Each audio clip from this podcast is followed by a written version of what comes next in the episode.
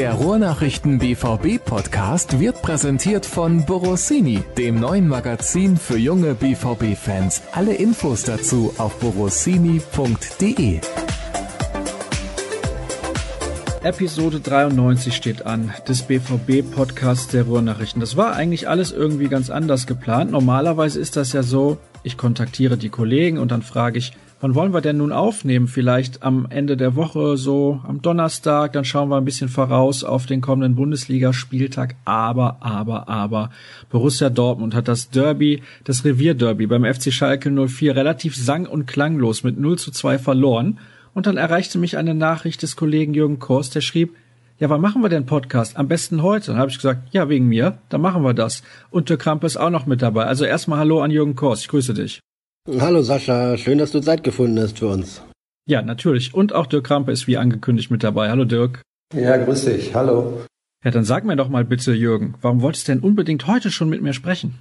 Ja, das Geschehen vom Sonntagabend oder Sonntagnachmittag bedarf natürlich der Aufbereitung und der Nacharbeitung. Da widmen wir uns gerade intensiv auf den verschiedenen Kanälen mit Video, im Print, online und jetzt auch im Podcast natürlich dem Thema, was ist da passiert bei Borussia Dortmund überhaupt in dieser Saison? Was hat dazu geführt, dass so ein Derby so ohne nennenswerten Widerstand verloren gegeben wird? Und was bedeutet das für die nächsten Tage und Wochen und für die nächste Saison bei Borussia Dortmund? Und oh, das Thema brennt, glaube ich, nicht nur uns unter den Nägeln, sondern den vielen, vielen Fans auch. Von daher, weil Dirk und ich heute beide im Dienst sind und uns entsprechend dazu äußern können, Vollgas. Ja, und ihr seid beide ja auch gestern im Stadion gewesen. Normalerweise ist es bei mir so, dass ich nicht so viele Tweets abschicke während eines Spiels, weil ich ja auch das Spiel sehen möchte. Aber gestern hatte ich dazu tatsächlich mal die Gelegenheit und zur Halbzeit habe ich geschrieben, das war für mich eines der schlechtesten Revierderbys der letzten 20 Jahre. Von beiden Mannschaften übrigens. Das war nicht nur bezogen auf Borussia Dortmund und einige Leute schienen die gleiche Meinung zu haben wie ich. Wie hast du das denn gesehen? Ja, das ging so ein bisschen unter, ne? weil man eigentlich sehr stark natürlich auf, auf Borussia Dortmund fokussiert war und so ein bisschen entsetzt natürlich auch relativ schnell war. Es begann ja eigentlich ganz ordentlich, aber dann äh, ließ es aber auch so, so schnell nach, dass man sich doch sehr gewundert hat. Und von daher ging so ein bisschen dann unter, dass auch Schalke 04 natürlich nicht die Sterne vom Himmel gespielt hat. Sie haben es zweckmäßig gemacht. Ich fand auch, sie haben es einfach streng nach Matchplan gemacht, glaube ich. Und das hat wunderbar funktioniert. Und von daher gab es für sie eben auch keine Notwendigkeit, davon abzurücken. Und entscheidend in diesem Spiel war, glaube ich, dann nicht, wie, wie schlecht oder wie gut der Gegner war, sondern ja, dass Borussia Dortmund eben nicht geschafft hat, darauf zu reagieren und das Spiel an sich zu reißen. Und du hast aber recht, zumindest in Ansätzen würde ich das mal sagen. Äh, es war sicherlich vom Spielerischen her nicht das äh, beste Revier-Derby. Es lebte so ein bisschen von der Spannung und vielleicht kamen wir natürlich auch von einem relativ hohen Niveau nach dem 4 zu 4 im Hinspiel. Aber das spielte Schalke, glaube ich, dann auch eher in die Karten.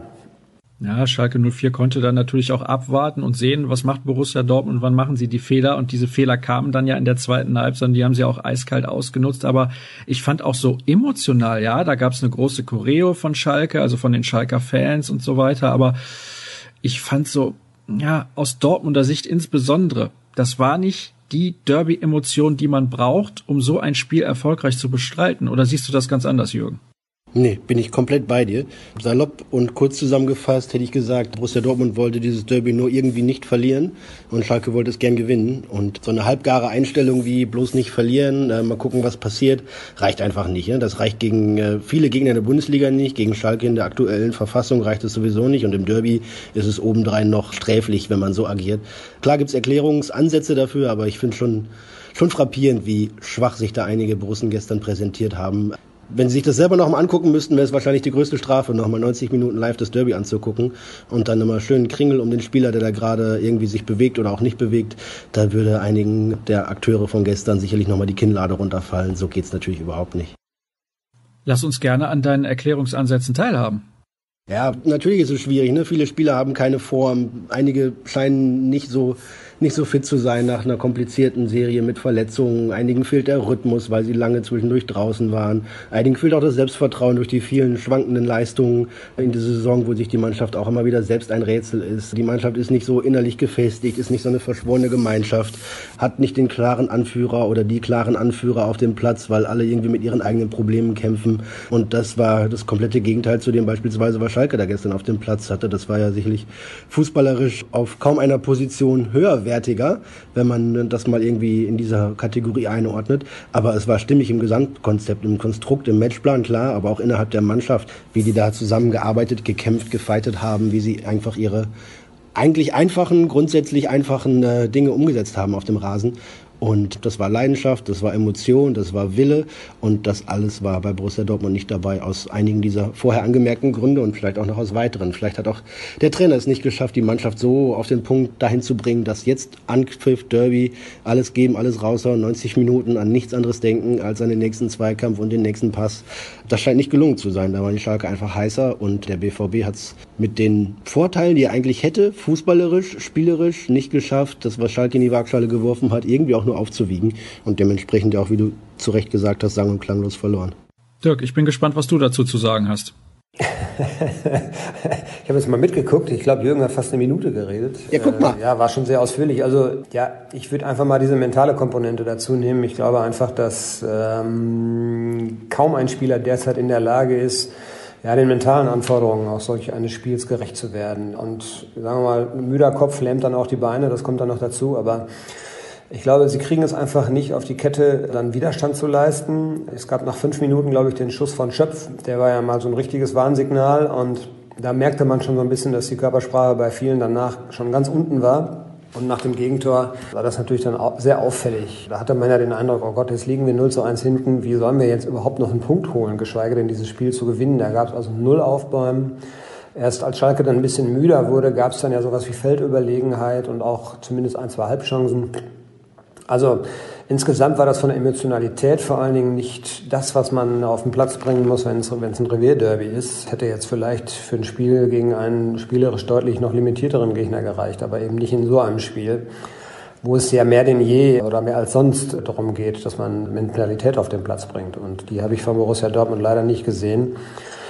Ja, und wenn sich so eine Blockade im Kopf dann einfach fortpflanzt, dann äh, führt das dann hinten raus eben dazu, dass man nicht mehr drehen kann, dass man einfach nicht mehr sich wehren kann, dass man kein Konzept findet, um dieses Spiel dann eben noch umzubiegen. Und so war es am Sonntag. Und ja, das war schon erschreckend, aber es kam natürlich auf der anderen Seite auch nicht ganz so überraschend, wenn man den Verlauf dieser Saison auch sieht. Und auch die Leistung der letzten Wochen, denn selbst wenn viele Spiele ja tatsächlich positiv bestritten wurden, jetzt mal mit Ausnahme des Europa League Spiels, dann vor allem in den beiden Duellen gegen Salzburg und der Partie beim FC Bayern, ist es ja schon so gewesen, dass auch bei den Siegen Borussia Dortmund nicht immer sonderlich gut gespielt hat, sondern teilweise auch glücklich die drei Punkte gewonnen hat. Und ich kann mich noch erinnern, als ich, ich weiß nicht, ob es zuletzt war mit Florian Gröger oder zuvor dann auch, als ein Hörer gefragt hat, das ist ja fast schon apathisch, wie Peter Stöger da an der Seitenlinie sitzt. Nun ist dieser Mann ja sehr Derby erfahren. Er hat selber gespielt in Wien. Da gibt's mehrere Derbys, aber vor allem das große zwischen Austria und Rapid. Und er war Trainer des ersten FC Köln. Da gibt's das Duell mit Borussia Mönchengladbach und natürlich auch noch mit Bayer Leverkusen. Also eigentlich müsste er ja in der Lage sein, seine Mannschaft ausreichend zu motivieren. Tja, das ist die große Frage. Da sind wir natürlich nicht in der Kabine dabei, was er sagt, wie er es vor allen Dingen sagt. Das kommt ja dann, glaube ich, auch immer ein bisschen auf die Art der Ansprache auch an.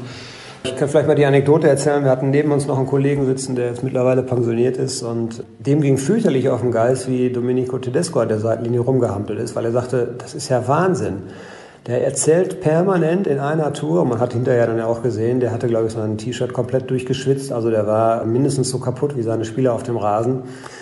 Ich weiß jetzt nicht, was eine Mannschaft mehr überfordert, was die Mannschaft braucht. Vielleicht wäre es eine gesunde Mischung aus beidem. Stöger ist mir manchmal auch so ein bisschen zu, zu ruhig. Ich würde auch gerne mal sehen, dass er mal explodiert oder mal einen anschreit und anschnauzt, wenn es eben angebracht ist. Das sieht man von ihm zumindest so in der Ausprägung, wie man es eben von Tedesco oder wie man es auch von Tuchel oder Klopp kannte, nicht. Ähnlich eigentlich wie Bosch, der auch immer sehr ruhig war an der Seitenlinie. Ich glaube, es ist nicht das Allheilmittel, einfach nur laut zu sein und immer reinzuschreien, weil auch das kann eine Spieler oder eine Mannschaft einfach irgendwann auch nerven. Aber so ein bisschen mehr Emotion würde ich mir von ihm auch manchmal wünschen. Einfach, ja, um Leute vielleicht auch mal aus ihrer Lethargie zu reißen, ja, um einfach mal sie daran zu erinnern, ey, du stehst hier auf dem Platz, da geht's um richtig was, lass mal gehen. Ne? Und diese Ansprache hätte gestern der eine oder andere ja durchaus gebraucht. Ja, ich glaube schon, dass Stöger das sogar auch drauf hat eigentlich, ne? Denn er ist ja auch ein emotionaler Mensch eigentlich, ne? Jemand, der sensibel ist, der auch die Personen um sich herum einzuschätzen weiß. Aber ich glaube, dass er sich gerade gar nichts davon verspricht, diese Mannschaft irgendwie da entweder zusammenzuscheißen oder irgendwie ans Limit zu pushen, weil er ihr gerade offensichtlich irgendwie nicht so richtig zutraut, dass sie das dann auch umsetzen kann. Und von daher denkt er sich wahrscheinlich einfach, wenn ich jetzt auch noch irgendwie am Rad drehe, dann sind die Spieler komplett verunsichert und wissen gar nicht mehr, wo sie hin sollen. Vielleicht ist das auch ein bisschen Kalkül. Aber ich bin bei Dirk ein bisschen mehr Emotion an der Außenlinie täte, glaube ich, der Mannschaft an der einen oder anderen Stelle gut. Und ich glaube auch dem, dem Gesamtkosmos Stadion da, ne? wenn alle sehen, so irgendwie kommt der Trainer, macht jetzt auch mit und geht nochmal voran und peitscht nochmal die Mannschaft nach vorne, dann wird sich das sicherlich auch ein Stück weit übertragen aufs Publikum. Und wenn alle nur sehen, okay, der Trainer, die kassieren hier gerade ein Tor, der Trainer setzt sich wieder hin und sagt nichts oder hat die Hände nur in den Hosentaschen versteckt und schaut sich das Ganze in Ruhe an, dann ist es nicht unbedingt hilfreich, glaube ich, fürs, fürs Gesamte. Ja, ein Tick mehr exzentrisches Verhalten an der Seitenlinie, wenn es auch nicht gleich Tedesco-like ist, wird dem Ganzen vielleicht gut tun. Ist das dann wahrscheinlich der Hauptgrund, warum die Zusammenarbeit zwischen Borussia Dortmund und Peter Stöger zum Saisonende zu Ende gehen wird? Denn es sieht ja immer noch relativ gut aus, dass man es in die Königsklasse schafft. Ja, ob das Coaching an der Seitenlinie oder das Coaching während des Spiels ein zentraler Punkt ist, weiß ich nicht. Es ist sicherlich auch ein Teil des Trainerzeugnisses quasi, wenn man, wenn man eins ausstellen würde. Da ist Stöger vielleicht nicht der, was das eine anbetrifft, das beste Beispiel. Andererseits hat er gestern irgendwie nach 60 Minuten oder was nach dem Rückstand dann auch irgendwann umgestellt und Fortan kam Borussia Dortmund ein bisschen besser ins Spiel und zumindest zu ein, zwei, drei Abschlüssen, die jetzt nicht irgendwie als Großchancen zu titulieren sind, aber immerhin äh, Schlüsse aufs Tor waren. Ja, es wird sicherlich auch noch andere Gründe geben, die für oder gegen Stöger sprechen. Ich glaube, man kann gute Argumente finden, die äh, auf die Auslegung hingehen, dass er vielleicht doch noch ein Jahr weitermachen sollte, weil er eben in ganz unruhigen Zeiten jetzt zumindest ein bisschen Konstanz verspricht, ein bisschen Kontinuität verspricht auf der Trainerposition und weniger dafür noch einen vierten Mann innerhalb von 12, 13 oder 14 Monaten mit der Beaufsichtigung und Betreuung dieses schwierigen Kaders zu betrauen und genauso in der anderen Richtung auch zu sagen, komm, wir machen jetzt den Umbruch und dann machen wir ihn auch komplett. Inwiefern das, das Ingame-Coaching oder die Emotionen an der Seitenlinie da eine Rolle spielen, das würde ich eher hinten anstellen. Ah, tatsächlich? Also ich bin der Meinung, dass das ein ganz essentieller Punkt ist. Also ich glaube, dass es eine Mischung aus allem sein wird natürlich. Michael Zorg ist häufig beim Training. Er sieht, wie Stöger coacht, wie er eingreift auch im Training. Und ich denke mal, dass er auch mittlerweile natürlich, wenn er es sowieso nicht regelmäßig tut, auch bei Mannschaftssitzungen dabei ist. Dass er in der direkten Spielvorbereitung auch dabei ist, wenn die Mannschaft im Hotel versammelt ist und man sich zur Teamsitzung trifft. Und dass er auch in der Kabine dabei ist. Und aus all diesen ganzen Faktoren äh, und auch in der Analyse nachher, wie bereitet der Trainer dann ein Spiel auf, auch das wird eine Rolle spielen. Und es ist jetzt nicht nur seine Emotionalität an der Seitenlinie, dass er ziemlich ruhig an der Seitenlinie steht und die Hände in den Hosentaschen hat, das kannten wir aus Köln schon.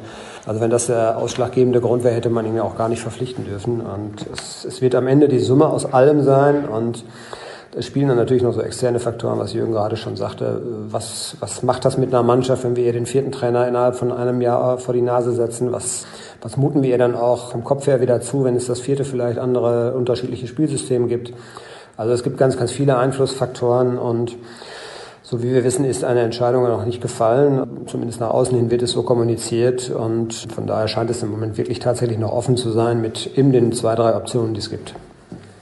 Na gut, also Klar, die Trainerfrage haben wir ja zuletzt hinlänglich diskutiert und das wird uns auch, so wie es aussieht, ein paar Wochen noch beschäftigen. Gucken wir nochmal ganz konkret auf die Partie gestern beim FC Schalke 04 und auf die Statistiken. Man hat eine leicht bessere Passquote aufzuweisen, man hat deutlich mehr Ballbesitz, man hat mehr Zweikämpfe gewonnen, aber man hat halt auch eklatante Fehler gemacht. Es ist schon schwer zu erklären, wie so einem erfahrenen Spieler wie Marcel Schmelzer so ein Fehler unterlaufen kann. Und ich weiß nicht, ob ihr das hinterher dann auch nochmal gesehen habt, weil ihr ja im Stadion gewesen seid. War tatsächlich mal eine gute Analyse von Sky am Taktiktisch sozusagen, dass Sokrates diesen Passweg Richtung Konoplyanka im Prinzip ja mehr oder weniger aufmacht und sehr nach innen rückt. Also auch ein Fehler von einem Spieler seiner Klasse, den man so nicht erwarten sollte. Da kam alles zusammen und eigentlich, wie ich das eben auch schon angedeutet habe, hat Schalke nur von den Fehlern von Borussia Dortmund profitiert. Also die haben ja selber nicht herausragend Fußball gespielt. Ja, genau das ist aber auch Schalkes Spiel. Ne? Also sie machen das, was sie selber machen müssen, sehr gut, sehr sicher, sehr solide. Sie können gut verteidigen, sie schirmen gut ihren eigenen Strafraum ab und laufen gut an, haben gutes Mittelfeldpressing und warten da eben auf die Fehler des Gegners. Und weil sie sich auf ihre Stabilität hinten in der eigenen Hälfte verlassen können, können sie dann vorne immer wieder reinstoßen. Und beispielhaft ist das 1 zu 0 gefallen. Also das ist ja fast sagenhaft, dass einer Mannschaft es noch passiert, nach 30 Spieltagen, wo du genau weißt, die Außenverteidiger aus Schalkes Fünferkette stoßen genau in diesen Situationen aggressiv vor und versuchen da zu pressen und den Gegnern zu Fehlern zu zwingen. Und dann geht der Ball von der Dortmunder rechten, von der rechten Dortmunder Abwehrseite rüber zur linken und also Caligiuri hätte, glaube ich, nach vorne schlendern können, um Schmelzer unter Druck zu setzen. Und als dann der Ball da ankam, war der Gegenspieler natürlich auch schon längst da. Schmelzer macht den technischen Fehler, stoppt den Ball irgendwie, dass er drei Meter wegspringt oder vielleicht war es irgendwie eine Mischung aus Stoppen oder Passen oder sonst was. Und ab geht die Post nach vorne. Also es ist beispielhaft für Schalkes Spiel und für das, was sie versuchen. Und der BVB ist auf diese Pressingfalle komplett reingefallen. Und ja, im Laufe des Konters haben sie das dann auch noch schlecht verteidigt. Ne? Da haben sie eine Überzahl mit vier gegen zwei und je weiter Caligiuri nach vorne ging, desto mehr ziehen sich alle vier Dortmunder Verteidiger Richtung Ball und lassen dann im Rücken vor allem Sokrates dann auch noch den Konoplyanka aus den Augen. Ja, und das war dann ein Fehler zu viel in einem Spiel, das wir analysiert haben, jetzt nicht hochgradig spannend war, was das Fußballerische angeht, aber eben so ein Fehlerspiel. Und wenn man da ein, zwei, drei Fehler zu viel macht, dann verliert man und das vollkommen zu Recht.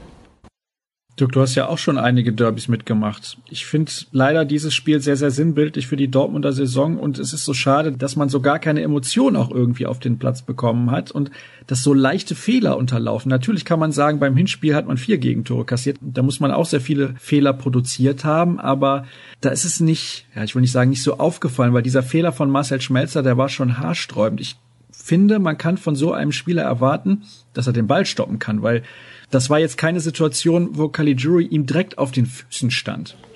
Ja, genau. Also wenn das so gewesen wäre, hätte er ihn direkt weiterleiten müssen oder eben sich irgendwie befreien müssen mit einem weiten Schlag oder wie auch immer. Und das war, glaube ich, eine Konzentrationsgeschichte. Ja, er war wahrscheinlich gedanklich schon beim Aufbauspiel nach vorne. Also da war der Ball noch nicht da und das ist natürlich so ein Kardinalfehler, der ihm eigentlich nicht unterlaufen sollte, genauso wie es eben dann Sokrates nicht passieren darf. Er hat ja auch über 200 Bundesligaspiele bestimmt. Das darf einfach dann nicht sein, dass er nicht sieht, dass sie da drei gegen eins spielen und dass er dann bei Blanca bleibt, sondern dass er dann auch noch mit rüber geht und den Weg dann sozusagen für den Pass nach links frei macht. Das darf einfach nicht passieren, aber das ist eben bezeichnend für die Situation im Moment. Ja, es gibt, danklich ist man nicht auf der Höhe, man ist nicht richtig wach, und man ist nicht so richtig drin und wo du eben diese Statistik angesprochen hast, Genau das habe ich auch thematisiert. Das sagt natürlich dann in so einem Spiel eben manchmal auch nicht viel aus, ja, weil da geht es eben nicht immer nur um Passquoten. Was nützt mir eine gute Passquote, wenn ich den Pass nur über fünf Meter quer spiele, aber nicht die, die geschnittenen Pässe in die, in die Schnittstellen spielen kann? Was nützt mir Ballbesitz, wenn ich nicht vors Tor komme? Ne? Und was nützt mir Zweikampfstärke, wenn ich die wichtigen Zweikämpfe trotzdem verliere? Es gab ja, wenn man mal die Dortmunder Szenen sich anschaut, es gab zwei, drei richtig ja, im Potenz von der Potenz äh, von, von, vom, Poten äh, vom Potenzial, Entschuldigung, so her, gab es zwei, drei Szenen, wo Dortmund richtig gefährlich vors Tor hätte kommen können. Unter anderem bei der Szene, wo Batshuayi sich dann verletzt hat. Da gab es dann aber eine Grätsche von Stamboli, die habe ich auf Dortmunder Seite so nicht gesehen oder ganz selten nur gesehen, vielleicht mal von Toprak. Und er hat diesen Zweikampf dann gewonnen. Also was nützt dir das, wenn du eine Zweikampfquote hast, die ordentlich ist, aber du hast einfach die Mentalität und die Einstellung zu diesem Spiel nicht. Das ist dann in so einem Derby oft wichtiger. Und in der Vergangenheit auch diese ganzen unentschiedenen Derbys, die es in den letzten vier Jahren gab, das waren ja eigentlich Spiele, in denen Borussia Dortmund vom Potenzial her überlegen war, wo sie auch spielerisch stärker waren, dass sie alle jedes einzelne für sich eigentlich auch hätten gewinnen können. Da Schalke es aber mit Mentalität geschafft, eben trotzdem einen Punkt zu entführen. Und heute oder gestern waren sie so weit, dass sie eben mit dieser Mentalität sogar drei Punkte geholt haben und das vollkommen verdient. Dann gehen wir nochmal ein, auch auf das 2 zu 0. Das war ein direkt, also nicht ganz direkt verwandelter Freistoß von Naldo. Der wurde kurz angetippt, dann gestoppt, ihm hingelegt und dann hat er den so um die Mauer gezirkelt und da kamen dann Pulisic und Reus aus der Mauer gelaufen und die haben sich weggedreht. Also das ist ja dann auch wieder sinnbildlich. Wenn sich einer einfach nur genau vor Naldo stellt und die Zeit dazu wäre da gewesen, ja, der schießt ihn dann komplett ab und das ist natürlich auch nicht angenehm, weil das tut Schweine weh, aber genau das ist die Aufgabe eines Spielers, der aus der Mauer läuft. Ja, die Frage ist, müssen sie beide so aus der Mauer stürmen? Und die dritte Frage, die ich mir noch stelle, stand die Mauer nicht trotzdem falsch? Selbst mit diesen beiden Spielern. Also wenn man mal so eine Hintertorkameraperspektive sich angeguckt hat, dann sah man eigentlich schon, dass da, wo der Ball lag, die Mauer schon nicht optimal stand. Sie hat dann vielleicht für den Linksfuß das Eck ganz gut abgedeckt. Aber mit den zwei Metern, die der Ball dann angetippt worden ist und quer gespielt worden ist, war die Mauer völlig deplatziert. Und du hast recht, die beiden, die rausgestürmt sind und dann hochspringen, das war ein Schuss aus, glaube ich, annähernd 30 Metern. Also das war schon eine haarsträubende Fehlerkette, muss man sagen. Und so ganz frei von Schuld kann man dem Roman Bürki da auch nicht sprechen. Denn dass Naldo schießt, da hat, glaube ich, im Stadion jeder geahnt. Nur er hat wahrscheinlich irgendwie befürchtet, dass ein Linksfuß über die Mauer schlänzt. Bloß eigentlich haben alle gesehen, dass Naldo bereitsteht und dass er diesen, diesen Freischuss schießen wollte. Und ja, dafür war das dann extrem schlecht verteidigt. Und auch von der Vorbereitung her der Mauer eben schlecht ausgeführt. Ja, spricht halt insgesamt auch alles dafür, dass der Schalker Matchplan besser war. Ne? Also die hatten einfach ein klares Konzept, was sie spielen wollten, wie sie spielen wollten. Sie waren in der Lage, das umzusetzen und haben sich damit auch durchgesetzt. Beim BVB war der Plan, den Ball zu haben, ja, Spielkontrolle auszuüben, durch Pässe in die Halbräume, in die Schnittstellen der Kette, ja, über die Außen zu kommen und eben durch, durch Kombinationen sich irgendwie nach vorne zu spielen. Und das ist dem BVB über, weiß ich nicht, weite Teile des Spiels überhaupt nicht gelungen. Es gab dann irgendwie in einer kurzen, etwas besseren Phase, ich will nicht mal sagen Drangphase, so 60. bis 75. oder so, oder vielleicht bis 80. ein paar Szenen, die dann über die rechte Seite vorbereitet wurden, wo es dann nochmal Abschlüsse gab. Aber insgesamt hat der BVB sein Spiel überhaupt nicht anbringen können. Und da muss dann natürlich auch die Frage erlaubt sein, wie das passieren konnte. Vorgewarnt und eingenordet, wie Schalke spielt und wie man dagegen vorgeht, waren die Spieler. Sie haben es aber auf dem Platz nicht umgesetzt. Und das führt dann wiederum zu der Frage, warum sie ihrem Trainer nicht folgen, wenn der ihnen entsprechende Anweisungen mitgibt. Und da bleibt es zu sehen, abzuwarten, wie es jetzt in den nächsten Spielen weitergeht. Denn für den BVB steht so viel auf dem Spiel. Champions League Qualifikation ist das Minimum, was noch übrig geblieben ist. Alle anderen Saisonziele sind bereits verfehlt. Und trotz vier Punkten Vorsprung vor RB Leipzig ist, glaube ich, sich niemand in Dortmund sicher, dass die Mannschaft diesen Vorsprung sicher ins Ziel bringen wird. Und Samstag kommt Leverkusen. Die haben jetzt mal nacheinander in Leipzig 4 zu 1 gewonnen und gegen Frankfurt 4 zu 1 gewonnen. Hätten Dortmund im Hinspiel auch auseinandergenommen, wenn da nicht Wendell nach einer halben Stunde die rote Karte sieht, hat es Dortmund dann noch zum glücklichen 1-1 gebracht. Ja, und dann bin ich mir sicher, dass die Dortmunder Mannschaft in der Verfassung mental, emotional, von der Führungsstruktur in der Mannschaft, von der Mentalität her da diese Saison zu Ende bringt und dann irgendwie am Ende zumindest sicher Vierter wird, da glaube ich eher schlottern die Füße und Knie und da kreisen die Gedanken im Kopf, was denn jetzt noch alles schief geht. Von daher, ja, sind die nächsten Wochen richtig, richtig spannend bei Borussia Dortmund und leider nicht spannend im positiven Sinne, sondern eher in die Richtung, was noch alles zu verlieren ist. Mal angenommen, Dirk, du hättest einen Trainerschein. Wie würdest du das Training in dieser Woche denn leiten? Ja, ich habe ja, ich hab ja Trainer gemacht, ohne Trainerschein allerdings und Gott sei Dank nur in der Minikicker-Mannschaft bis zur E-Jugend. Das hat mich teilweise auch schon überfordert, muss ich sagen. Also ich möchte in Peter Stögers Haut nicht stecken jetzt im Moment. Ganz, ganz schwierig. Ich glaube, er hat, was Jürgen eben schon sagte, er hat, glaube ich, begriffen, dass es einfach wenig Sinn macht, richtig drauf zu hauen, weil es einfach viel zu viele Baustellen gibt. Er hat uns auch gesagt, es gibt einfach viele Spieler, die eine eigene Geschichte mit ihnen durch diese Saison schleppen. Sei es eine Verletzung oder eben wie bei Schmelzer zum Beispiel eine Verletzungsserie, wo man dann einfach nicht in den Rhythmus kommt. Weigel kam aus einer Verletzung, die anderen haben vielleicht andere Probleme. Er hat das dann auch nicht so im Detail ausgeführt. Wenn es dann was Außersportliches ist, ist das ja auch Privatsache. Aber es gäbe eben viele Spieler, die was mit sich durch die Saison schleppen. Und ja, wie reagiert man da? Ich glaube, pff, sehr sensibel. Ja? Und ich glaube, da muss er einfach dann auch gucken, wie kann ich Spieler anpacken, was können sie vertragen, was können sie in dieser Phase aber auch eben nicht gebrauchen. Ja, den einen muss man vielleicht kitzeln, indem man ihn ein bisschen schärfer anfasst, der andere macht dann vielleicht dicht und ist dann für den Rest der Saison komplett zu vergessen. Ja, beispielhaft jetzt zu sehen, was ist mit Mario Götze, das ist ja ein ganz heißes Thema. Er hat ihn gegen Stuttgart überhaupt nicht gebracht. Er hat ihn jetzt gestern vier Minuten Verschluss eingewechselt dann kommt nachher ein Satz von wegen, ja, Götze ist ein talentierter Spieler. Gott, der ist acht Jahre Profi, glaube ich. Der ist äh, zwar erst 25, aber der hat schon so viel erlebt. Der ist doch kein talentierter Spieler mehr. Der ist ein, äh, eigentlich ein Führungsspieler, sollte er zumindest sein. Aber das ist ja zum Beispiel einer, der im Moment völlig von der Rolle zu sein scheint. Denn sonst hätte man ihn ja in so einem Spiel natürlich richtig gut gebrauchen können. Aber Stöger hat eben nicht auf ihn gesetzt. Also es gibt so, so viele Problemfälle im Kader von Borussia Dortmund. Das ist, glaube ich, ja, sehr viel Fingerspitzengefühl braucht. Und ich glaube, es die harte Tour zu spielen, die Spieler zu scheuchen und dann auf so einen Effekt dann zu hoffen, ich glaube, das wird auch nichts bringen. Ich glaube, man muss schon realistisch sehen, dass diese Saison jetzt kaum noch irgendwie zu retten ist, die auch ja, wo man kaum noch viel was verändern kann als Trainer, sondern man muss da schon sehr, sehr behutsam auch rangehen und ich glaube, das wird der Trainer auch so machen, zumindest hat er es auch so angedeutet. Ich habe generell eine relativ hohe Meinung eigentlich von Peter Stöger. Ich finde ihn unglaublich sympathisch, was natürlich nicht darüber hinwegtäuschen sollte, was seine Qualitäten als Trainer betrifft. Aber ich bin der Meinung, so ein schlechter Trainer kann er nicht sein, sonst hätte er in Köln nicht über viele Jahre erfolgreich gearbeitet. Dennoch bin ich der Meinung, wenn man jetzt mit Peter Stöger in die neue Saison geht, dann nimmt man den ganzen Ballast aus der alten Saison auch irgendwie mit. Siehst du das komplett anders, Jürgen, oder kannst du dich mit dieser These anfreunden? Ja, es ist eine These, die muss ich dann irgendwann bewahrheiten oder auch eben nicht. Ich würde sagen, was dagegen spricht, denn was Borussia Dortmund bereits eingeleitet hat an strukturellen Veränderungen im Umfeld der Vereinsspitze mit Matthias Sammer als externen Berater, mit Sebastian Kehl jemanden da zu haben mit viel Erfahrung, der sein Ohr ganz nah an der Mannschaft dran hat. Zudem hat er auch mit Jörg Heinrich und Alex Bade schon zwei Leute da, die rund um das Trainerteam mitwirken. Also da noch ein besseres Gespür dafür zu entwickeln, was gerade in der Mannschaft los ist, wie die ticken, warum es da nicht funktioniert, warum das keine Mannschaft ist, sondern irgendwie ein Haufen von Gruppierungen und, und eben viele Puzzleteile, aber kein ganzes Bild. Das ist das eine, was man anfassen will und muss. Und dann geht es natürlich darum, diesen Kader zu renovieren. Ne? Ich will jetzt gar nicht sagen restaurieren, denn man muss ihn eigentlich komplett renovieren, kernsanieren. Und da ist die Frage, wie viel sich Borussia Dortmund traut. Ob man wirklich auch Spieler mit großem Namen, mit großem Standing, mit großem Gehalt vor die Tür setzt oder ihnen sagt zumindest, dass man ihnen keine Steine in den Weg legen würde, wenn sie denn einen anderen Verein bringen, der eine Ablöse zahlt, oder ob man nur versucht, so ein paar Altlasten loszuwerden von Spielern, die seit Jahren keine Rolle spielen oder die keine Zukunft und Perspektive mehr haben. Also je nachdem, wie intensiv und wie klar und eindeutig und unmissverständlich dieser Schnitt ausfällt bei diesem Umbruch, der ansteht. Dementsprechend mehr oder weniger Ballast nimmst du auch mit in die neue Saison.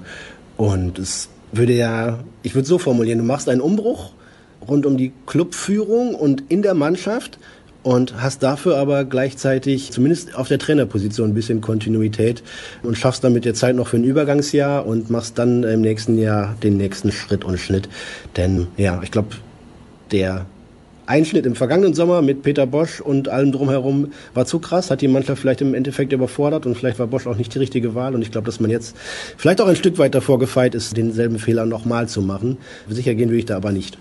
Wie viel Umbruch ist das denn, Dirk, wenn Watzke und Zorg bleiben? Also ich meine, da kommen zwar neue Gesichter dazu, mit einem Sammer und mit wahrscheinlich auch Sebastian Kehl, aber die ganz großen Bosse sind ja auch die der vergangenen Jahre.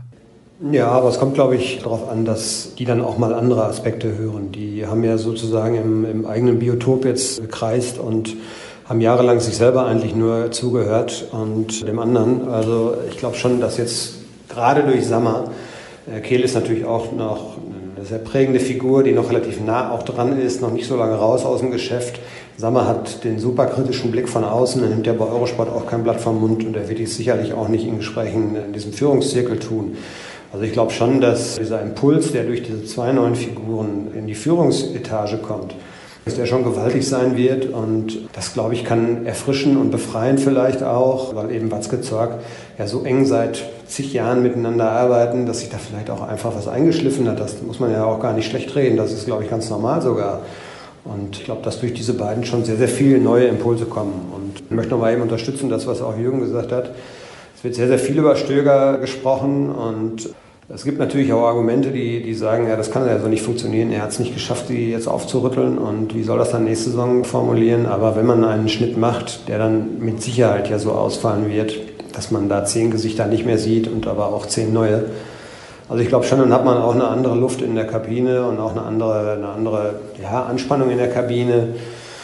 Das setzt dann, glaube ich, schon auch wieder neue Kräfte frei. Und ich glaube, es ist jetzt erst einfach mal wichtig, dass diese Saison noch mit dem gewünschten Erfolg zu Ende gebracht wird und dass man sich dann auch vielleicht mal vier, fünf Wochen gar nicht sieht. Und ich würde nicht ausschließen, dass es ein richtiger Weg ist, mit Stöger weiterzugehen. Das ist das, was Jürgen eben sagte, weil einfach der Umbruch an vielen Fronten schon stattfindet und jetzt auch noch einen neuen Trainer wäre wahrscheinlich wieder eine neue Philosophie, könnte zusätzlich auch noch ein Problem werden. Also das ist eine sehr schwierige Entscheidung und ich möchte auch nicht in der Haut dieser Leute stecken, die das dann entscheiden müssen, weil sie müssen natürlich am Ende dann auch den Kopf dafür hinhalten. Das ist ja klar, der, der nächste Schuss, der muss ja sitzen, egal ob sie Stöger behalten oder nicht. Zehn neue Köpfe, habe ich das richtig verstanden? Also du glaubst tatsächlich, wir sehen zehn neue Spieler bei Borussia Dortmund und zehn gehen sie ab. Das kann ich mir ehrlich gesagt nicht vorstellen. Das wäre, glaube ich, richtig. Also zehn ist schon eine nette Ansage. Ja gut, da sind natürlich dann auch Spieler bei, die man vielleicht verleiht, weil sie Spielpraxis brauchen. Ja, also sagen wir mal vom Gesamtpaket. Wenn man, wenn man jetzt mal guckt, ich glaube seit der letzten Meisterschaft waren es in Summe Abgänge, Zugänge mit Leihgeschäften und Leihe, die wieder, allein die wieder ausgelaufen sind, waren es über 100 Spieler in äh, sechs Jahren. Da sind wir doch von zehn pro Saison ja auch schon gar nicht mehr auf der, auf der einen und der anderen Seite, also gar nicht mehr so weit entfernt. Also das hatten wir ja sogar schon. Und du hast vollkommen recht, 10 ist schon eine gewaltige Zahl und man muss natürlich auch sehr sensibel damit haushalten, weil man muss ja gucken, was, was verträgt so ein Kader. Wir haben zwar 28 Spieler jetzt im Kader, aber wir können nicht 20 austauschen, das ist auch klar. Und ich denke aber schon, wenn man es konsequent macht und wenn man vor allen Dingen natürlich, das ist ja auch eine Sache der Machbarkeit, man muss natürlich dann die entsprechenden wichtigen und richtigen Leute finden für die jeweiligen Positionen, die man gerne verändern möchte. Wenn das nicht funktioniert, dann muss man eben die Spieler behalten, die man gerade da hat. Das wird dann keiner dann so nach außen hin verkaufen. Wir wollten den ja nicht verkaufen, aber wir haben es leider nicht geschafft. Es gab keine Alternative. Das wird einem keiner sagen. Aber also wenn das wunderbar funktionieren würde, werden wir an diese zehn, glaube ich, durchaus herankommen, weil es gibt ja durchaus Bedarf. Das muss man ja so sagen. Also es gibt unzählige, wir haben, wir haben die Namen ja damals schon mal irgendwann in einer anderen Folge diskutiert. Es gibt ja unzählige Kandidaten für die es selber vielleicht auch wichtig wäre, sich mal zu verändern, die keine Perspektive haben oder eben Leute, die die Erwartungen nicht erfüllt haben. Also da gibt es ja reichlich. Jürgen, hast du abschließend Dirk noch etwas hinzuzufügen? Ja, bei den Spielern, ne? also wenn wir dann wirklich vom gesamten Kader ausgehen, von Spielern, die verliehen sind und vielleicht zurückkommen und Spielern, die lange verletzt waren und eigentlich keine Rolle mehr gespielt haben und dann noch zwei, drei aus dem Kreis derer, die jetzt wirklich aktuell in der Saison auch dabei waren, kommt man schon schnell auf zehn, also überraschend schnell. Ich glaube, es waren jetzt irgendwie 46 oder 49 Transfers seit dem Ende der Ära Klopp, also jetzt in fünf Transferperioden, das ist äh, schon, schon ein ordentlicher Schnitt. Von daher wird es dieses Jahr, glaube ich, auch nicht anders ausfallen. Zu Stöger würde ich noch ergänzen. Also man muss ihm zugute halten, ich will ihm jetzt nicht das Wort reden, aber man muss ihm zugute halten, dass er im Winter nicht trainieren konnte im Trainingslager, weil die halbe Mannschaft flach lag und zudem war die Winterpause relativ kurz, also quasi nicht vorhanden. Dann sind ihm immer wieder Spiele ausgefallen. Er hat einige hingekriegt, zumindest in die richtige Richtung, wie äh, immer Toprak, Mahmoud Dahoud ist mittlerweile zumindest in gewisser Weise ein Faktor. Shinji Kagawa hat er ja auf einem sehr guten Weg, bis der leider verletzt ausgefallen ist. Auch André Schürl ist jetzt zumindest irgendwie so weit, dass man ihn da irgendwie aufs Feld schicken kann, auch wenn es nicht immer fruchtbar ist. Aber er hat schon einige Spieler auch da hingekriegt, dass sie wieder in Richtung Leistung kommen und einiges von dem zeigen, was man sich eigentlich von ihnen erhofft. Von daher würde natürlich wie, ihm wie jedem anderen Trainer eine ruhige, gute, intensive Vorbereitung sicherlich helfen und den einzelnen Spielern auch, die da ihre Problemchen, Probleme und Megaprobleme mit sich rumschleppen, seien sie sportlicher Natur oder darüber hinaus noch anderweitig. Wir werden es halt nicht erfahren, ob es jetzt unter dem oder dem Trainer besser oder schlechter gelaufen ist. Wir werden nur sagen können, ob es dies jetzt richtig war oder falsch war. Ich würde nicht meine Hand dafür ins Feuer legen, dass Stöger bleibt. Aber dann ist es natürlich auch ein großes, großes Risiko, wenn man dann so viele Schnitte gleichzeitig macht. Die Mannschaft hat jetzt schon keine Identität so richtig und kein funktionierendes Mannschaftsgefüge. Und wenn dann rundherum auch noch so viel aufgebrochen wird, dann ist es ein richtiger Reset. Und ob dann gleich alles im ersten Anlauf wieder funktioniert, muss man auch bezweifeln. Also das wäre schon verwunderlich, wenn das so glatt und reibungslos dann laufen würde. Das ist, glaube ich, auch ein Punkt, den man durchaus mal erwähnen, offensiv auch erwähnen muss. Die Frage ist ja auch, will Stöger überhaupt? ja. ja. Also er hat ja nun gesehen, was er jetzt hier gerade vorfindet und es geht dann auch um Erwartungshaltung. Ja, gestattet man ihm wirklich einen Umbruch, da muss man auch vielleicht Zugeständnisse machen bei den Saisonzielen. Da muss man vielleicht auch sagen, okay, wäre schön, wenn wir es schaffen, aber es ist keine Pflicht, weil wir sehen, dass der Trainer sehr, sehr viel Arbeit hat, dass er sehr viele neue Spieler, junge Spieler einbauen muss, dass es sich alles wieder finden muss. Das ist ja auch so ein Punkt. Also erwartet man von Stöger, dass er 15 Neuzugänge integriert und trotzdem gleichzeitig sicher in die Champions League kommt, am besten noch als Vizemeister und möglichst ins Pokalfinale, dann wird er vielleicht von sich aus sagen, ja Leute, das ist jetzt nicht realistisch nach so einer Saison, das mache ich gar nicht mit. Ja, das ist auch noch ein Punkt, der oft vergessen wird. Es geht ja immer nur darum, bietet man ihm das an. Aber die Frage ist, will er es überhaupt unter den Voraussetzungen, die man von ihm erwartet? Und wie er das einschätzt, kann ich sagen, weil wir mit ihm drüber gesprochen haben. Er sagte, da wo Borussia Dortmund gerade steht und wenn es, wenn es jetzt gut zu Ende geht, dass sie dann einigermaßen sicher sich für die Champions League qualifizieren. Er sagt, das ist das Maximum, was in dieser Mannschaft gerade drinsteckt und was aus ihr rauszuholen ist. Er sagt, im Kontrast dazu ist nicht das Limit, was jeder Spieler leisten kann und erreichen kann, bei weitem nicht, aber es ist das Maximum, was aus dieser Mannschaft 2017, 18 nach all den Querelen vor dieser Saison, während der Saison herauszuholen ist. Und die Einschätzung nehme ich ihm ab, glaube ich, weil, weil bei vielen Spielern, bei vielen Namen Erinnerungen an vergangene Zeiten und an große Taten und große Erfolge mitschwingen, aber das aktuelle Leistungsvermögen dazu krass abfällt und dementsprechend, ja, muss, muss man diese Einordnung von Stöger sicherlich auch ernsthaft bewerten und ernsthaft zu Rate ziehen und dementsprechend auch daraus dann die Erwartungshaltung für weitere Ziele formulieren. Wir wollten mal kurz übers Derby sprechen. Ihr habt selber gemerkt, wie lang jetzt diese Sendung geworden ist, aber es war irgendwie nicht zu vermeiden. Es stehen ja noch vier Spiele auf dem Programm. Zu Hause gegen Leverkusen am Samstag um 18.30 Uhr, dann den darauffolgenden Sonntag am 29. April um 18 Uhr bei Werder Bremen, die sich zuletzt sehr stabil präsentiert haben, was ihre Verfassung angeht. Dann gibt's noch ein letztes Heimspiel am 5. Mai gegen Mainz 05. Die kämpfen gegen den Abstieg und wollen gerne vermeiden, dass sie auf dem Relegationsplatz landen. Und am letzten Spieltag geht's auswärts nach Hoffenheim, die eventuell noch kleine Restchancen haben, sich vielleicht dann für die Champions League zu qualifizieren in einem direkten Duell mit Borussia Dortmund. Aus BVB-Sicht muss man natürlich hoffen, dass es dann kein direktes Duell mehr ist. Ich danke euch recht herzlich für eure Zeit und dafür, dass das so eine spontane Runde war, ohne dass wir das groß geplant haben, ist es, glaube ich, trotzdem relativ hörenswert geworden. Alle weiteren Informationen gibt es wie immer unter ruhrnachrichten.de bei Twitter at rnbvb. Dort findet ihr die Kollegen unter at Jürgen Kors und at Dirk Krampe, mich unter at Sascha Staat. Das war's für die aktuelle Ausgabe und sollte es vor dem Leverkusen-Spiel noch eine geben, werdet ihr es mitbekommen. Bis dann.